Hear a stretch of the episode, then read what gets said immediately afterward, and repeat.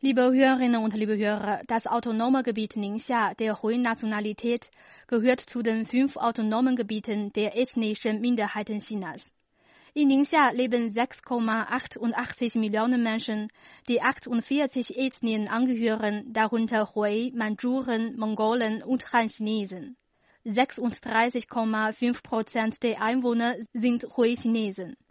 Am 30. August erklärte Shi Taifeng, Sekretär des Parteikomitees des Autonomen Gebiets Ningxia der Hui-Nationalität in Beijing, 2018 habe das Wirtschaftsvolumen von Ningxia über 3070 Milliarden Yuan RMB betragen, also mehr als 3200 Mal so viel wie im Jahr 1949. Bei der Armenhilfe in Ningxia seien beachtliche Erfolge erzielt worden. Die Angehörigen der verschiedenen Ethnien teilten die Entwicklungserfolge miteinander. 一九八二年到二零一八年，宁夏累计减贫 von 1982 bis 2018 ist die Zahl der armen Menschen um 3,4 Millionen gesunken, also um rund die Hälfte der Bevölkerung des autonomen Gebiets.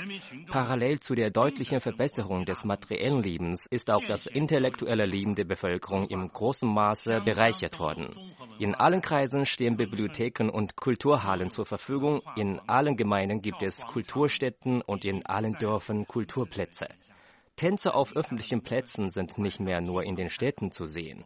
Die umfassende Bedeckungsrate von Radioprogrammen beträgt 98,9 Prozent und die der Fernsehprogramme 99,8 Prozent. In den vergangenen Jahren hat das autonome Gebiet Ningxia der Hui-Nationalität nach wie vor am System der ethnischen regionalen Autonomie festgehalten und hat es weiter optimiert. Auch entsprechende Gesetze und Vorschriften wurden weiter verbessert. Vor allem werden die gleichberechtigten, solidarischen, gegenseitig unterstützenden und harmonischen Beziehungen zwischen den verschiedenen Ethnien gewahrt. Die Angehörigen verschiedener Ethnien haben mit einem Herzen und einer Seele gemeinsam ihre Heimat aufgebaut. Ningxia ist die zweite regionale Tourismusvorbildzone Chinas.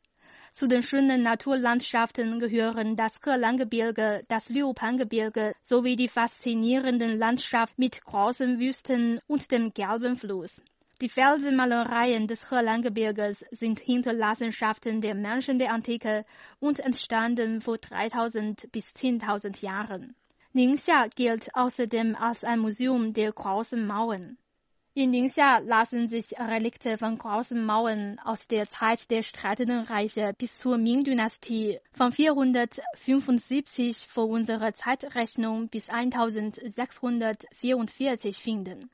Shi Taifeng fügte hinzu, in den vergangenen Jahren habe Ningxia die Öffnung nach außen verstärkt und sich aktiv an der Umsetzung der Seidenstraßeninitiative beteiligt.